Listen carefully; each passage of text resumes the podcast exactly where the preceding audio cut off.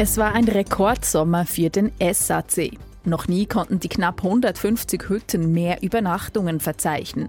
Doch der Schweizerische Alpenclub steht vor großen Herausforderungen.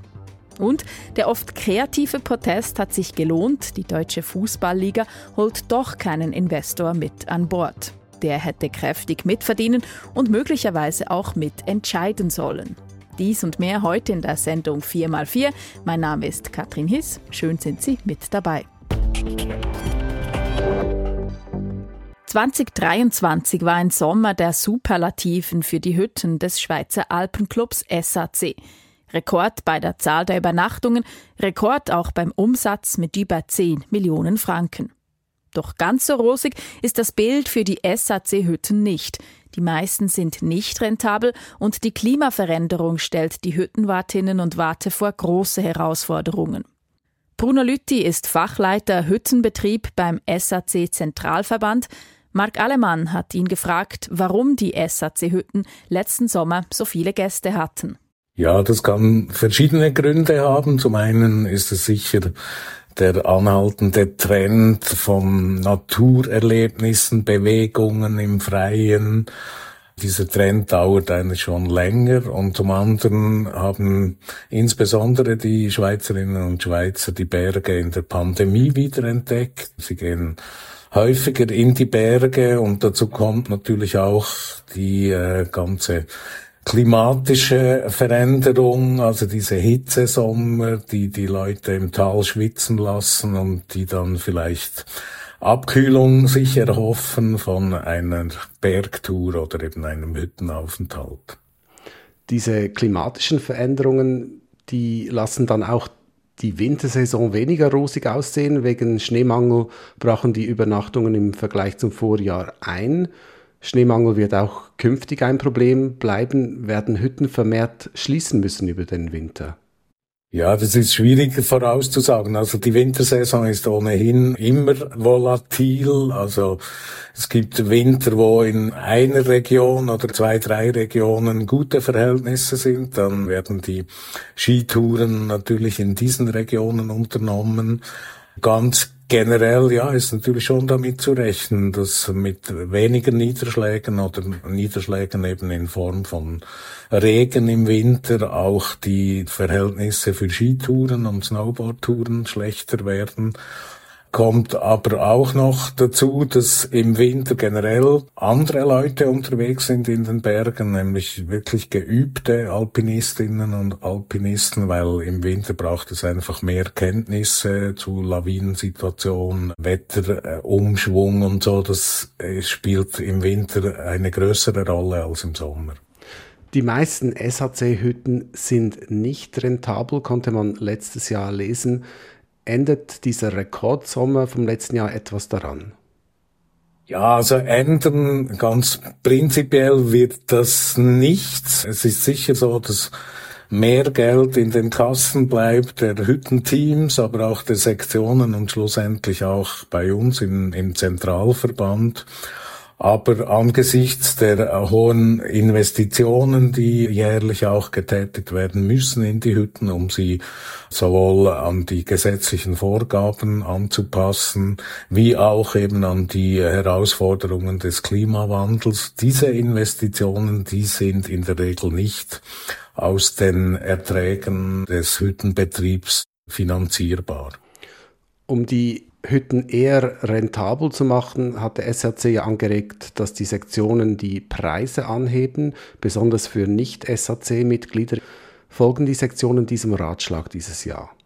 Ja, das hoffen wir. Das werden wir dann sehen, wenn Sie uns die Preise mitteilen. Die haben wir jetzt noch nicht bekommen. Aber wir gehen schon davon aus, dass die Sektionen jetzt auch unserer Argumentation folgen, dass eben Mitglieder, die schon mit ihrem Mitgliederbeitrag an die Hütten Geld beisteuern, dass die doch auch spürbar weniger bezahlen für eine Hüttenübernachtung als ein Nichtmitglied. Die meisten Hütten sind also nicht profitabel und Sie haben es bereits angetönt, dass viele Investitionen getätigt werden müssen, auch wegen des Klimawandels. Von was für Investitionen sprechen wir da? Es geht um die Frage, ob die, die Zugänglichkeit der Hütten noch gewährleistet ist. Zum Teil halt äh, Permafrost, der auftaut oder nach, nach Starkniederschlägen Wege, die verschüttet oder, oder sogar zerstört werden und so weiter. Das ist ein Punkt oder ganz generell die die Standorte der Hütten, die es sehr gut zu prüfen gilt, wenn ein Umbauprojekt ansteht. Also man muss wirklich auch schauen, wie ist die Gefahrensituation, Naturgefahren, Lawinensituation und so weiter. Dann aber auch die, die Wasserversorgung, die auf längere Sicht eigentlich gewährleistet werden muss. Und das wird eine große Herausforderung. Und dazu kommen kommen auch Investitionen in die CO2-neutrale Energieversorgung und so weiter. Also es sind sehr, sehr viele Herausforderungen und damit auch Kosten, die auf uns beziehungsweise auf die Sektionen zukommen. Also die Einnahmen genügen eigentlich nicht für diese Investitionen. Nein, also in der Regel, das sind vielleicht ich sage jetzt mal, ein paar wenige große Hütten, die eben zwei Saisons haben, quasi Ganzjahresbetriebe sind, wo das ähm, zum, zum größeren Teil möglich ist. Aber in, in der überwiegenden Mehrheit der Hütten äh, ist das nicht möglich. Also die Sektionen sind angewiesen auf andere Finanzierungsquellen, Fundraising, äh, Stiftungen oder dann auch Darlehen aus der Regionalpolitik oder Lotteriefondsgelder und so weiter. Und natürlich die Mitglieder selber, die mit ihrem Mitgliederbeitrag auch einen Teil davon in, in die Hütten investieren. Bruno Lütti ist Fachleiter Hüttenbetrieb beim SAC Zentralverband. Es hätte ein Milliardengeschäft für den deutschen Fußball werden sollen. Die deutsche Fußballliga DFL wollte für die erste und zweite Bundesliga einen strategischen Investor ins Boot holen. Im Gegenzug hätte dieser Investor über 20 Jahre an den Einnahmen für Fernseh- und Medienrechte beteiligt werden sollen. Wochenlang haben Fans gegen den Deal protestiert, mit Erfolg. Die DFL macht einen Rückzieher. Darüber hat Salvador Atasoy mit der freien Sportmoderatorin Lisa Tellers gesprochen. Die Fanproteste gingen jetzt über mehrere Wochen in den deutschen Stadien, waren teilweise auch sehr kreativ, haben aber vor allen Dingen dafür gesorgt, dass die Spiele länger unterbrochen waren. Bedeutet, manche Bundesligaspiele waren bis zu 30 Minuten unterbrochen. Die Spieler mussten zum Beispiel in die Kabine und das hat am Ende natürlich den Ablauf gestört und hat vor allen Dingen auch dafür gesorgt, dass die Deutsche Fußballliga gesagt hat, so können wir nicht weitermachen. Der Fußball, das Spiel muss an oberster Stelle stehen. Wir können diese Proteste nicht länger aushalten und äh, haben sich deshalb auch für einen Rückzieher entschieden, auch weil sie gemerkt haben, dass die Vereine nicht mehr dahinter standen, weil sie natürlich auch immer mehr Druck jetzt von den eigenen Fans bekommen haben. Diese Proteste, sie waren friedlich, aber Sie haben auch einen sehr kreativen Eindruck gemacht. Ich habe da Tennisbälle gesehen. Können Sie vielleicht kurz beschreiben, was das da gewesen ist? Ja, genau. Also die Fans haben sich zusammengeschlossen und haben sich vor allen Dingen für die Tennisbälle entschieden, die sie immer wieder aufs Spielfeld geworfen haben. Das hat dann äh, teilweise so ausgesehen, dass es wie so ein Katze-Maus-Spiel war. Bedeutet, die Tennisbälle wurden aufs Spielfeld geworfen, dann wurden die von Ordnern wieder eingesammelt und wenn alle Tennisbälle gerade weg waren, wurden wieder neue geworfen. Zum Ende hin war es teilweise so, dass auch elektrische Autos so Spielzeugautos aufs Spielfeld geworfen worden sind, Süßigkeiten wurden geworfen, Zitronen, am Ende sogar kleine elektrische Flieger. Also da wurde sich immer wieder was Neues überlegt. Und haben Sie eine Erklärung dafür, wie diese Proteste eine solche Kraft entwickeln konnten?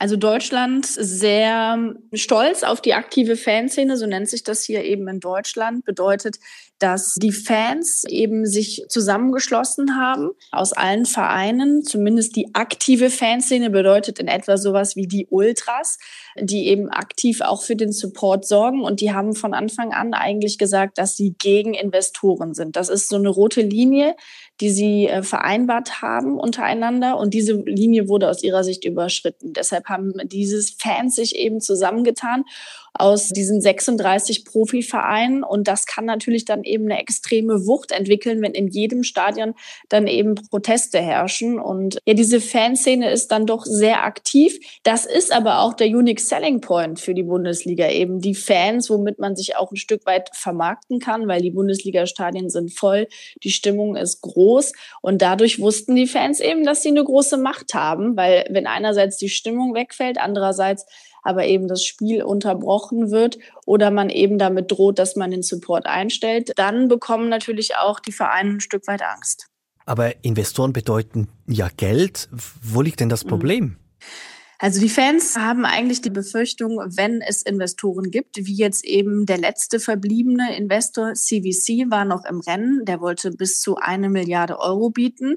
Problem ist, der andere Investor ist schon vorher abgesprungen. Heißt, die deutsche Fußballliga hätte jetzt auch nicht mehr die beste Verhandlungsposition. Aber die Fans befürchten einfach, wenn Investoren einmal in der Bundesliga drin sind, in dem Fall jetzt in die deutsche Fußballliga investieren, dann wird es immer wieder dazu kommen, dass neues Geld sich beschafft gekauft werden soll oder will, dadurch auch immer mehr Investoren Einzug erhalten. Und die Fans haben ein Stück weit Angst, dass ein Investor zum Beispiel entscheidet, wann wird angestoßen, an welchen Tagen wird in der Bundesliga gespielt, dass er ein Stück weit Macht halt eben bekommt, diese Macht auch ausnutzt und die Fans in dem Fall dann negativ davon belastet werden, zum Beispiel durch die Anstoßzeiten, aber vielleicht auch durch gestiegene Ticketpreise. Also im Endeffekt geht es darum, dass man nicht möchte, dass jemand Fremdes sozusagen Macht über den Fußball in Deutschland erhält. Gut, aber wenn ich jetzt sagen würde, die Fans in Deutschland, das ist eine Macht, dann stimmt das so. Das stimmt definitiv so. Das hat zumindest jetzt haben das die letzten Wochen gezeigt, weil ohne diese Proteste wäre dieser Deal wahrscheinlich über die Bühne gegangen und da haben die Fans durchaus Alleinstellungsmerkmal auch, aber eben auch eine große Macht, weil sie eben auch dafür verantwortlich sind, dass die Stadien in Deutschland voll sind, dass die Vereine Geld verdienen durch eben diese Ticketpreise, durch Merchandise durch all das, was am Spieltag eben auch gekauft und verspeist werden. Und alleine diese Einnahmen der Fans sind überlebenswichtig für die Vereine. Das hat sich in der Corona-Pandemie gezeigt. Wenn die Fans nicht in den Stadien sind, dann sind da extrem große Löcher, finanzielle Löcher. Und deswegen haben die Fans in Deutschland eine sehr große Macht. Das sagt die freie Sportmoderatorin Lisa Tellers. Der japanische Aktienindex Nikkei geht durch die Decke. Er hat sogar den bisherigen Rekord von vor 34 Jahren übertroffen. Und das trotz einer Rezession in Japan im letzten Jahr und trotz den Kriegen in Europa und im Nahen Osten. Was hat der Nikkei auf dieses Rekordhoch getrieben? Das hat Salvador Atasoy, Wirtschaftsredaktor Klaus Bonanomi, gefragt. Es hat verschiedene japanische Unternehmen mit guten Jahresabschlüssen gegeben, zum Beispiel im Tech-Sektor und auch in der Automobilindustrie. Japans Wirtschaft hat auch zum Jahresauftakt sehr gute Exportzahlen vorgelegt, bessere Exporte als die Experten erwartet hatten. Japan ist ja nach wie vor eine große, wichtige Exportmacht. Und das alles hat das Interesse vor allem der globalen Investoren geweckt. Seit einiger Zeit ist festzustellen, dass viel ausländisches Geld an die japanische Börse fließt und das beflügelt natürlich die Börsenkurse in Japan. Ja, aber Japan ist ja seit letztem Jahr in der Rezession, die Börse jetzt im Allzeithoch. Was heißt das für die Wirtschaft?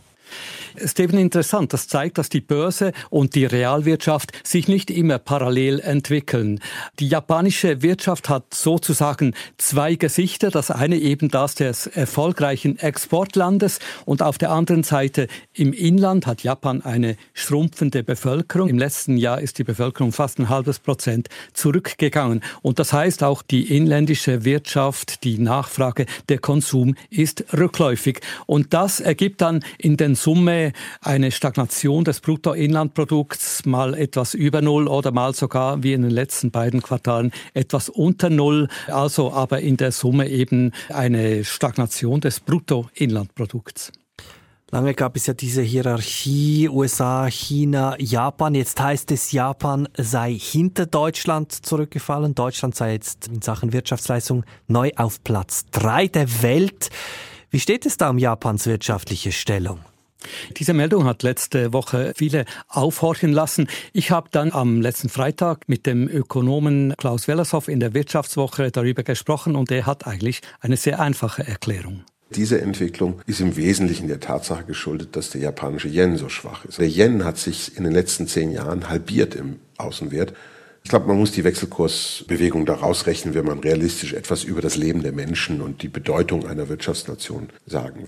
So gesehen hat sich eben gar nicht viel verändert. Gemessen an Kaufkraftparitäten ist Japans Wirtschaft immer noch deutlich stärker als zum Beispiel die deutsche. Hat dieser Börsenrekord in Japan denn auch Auswirkungen auf die weltweite Wirtschaft?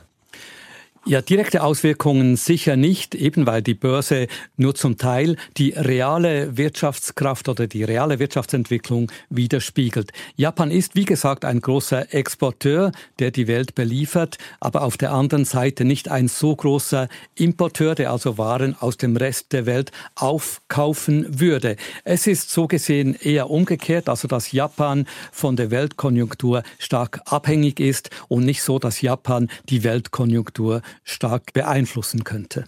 Soweit Wirtschaftsredaktor Klaus Bonanomi. In Südkorea streiken viele Ärztinnen und Ärzte. Und das in einem Land, in dem es an Fachpersonal mangelt. Südkorea hat eine der tiefsten Ärzte pro Kopf-Quote unter den entwickelten Ländern. Die Regierung versucht Gegensteuer zu geben, will mehr Studienplätze schaffen. Doch vor allem junge Ärztinnen und Ärzte sind damit nicht einverstanden.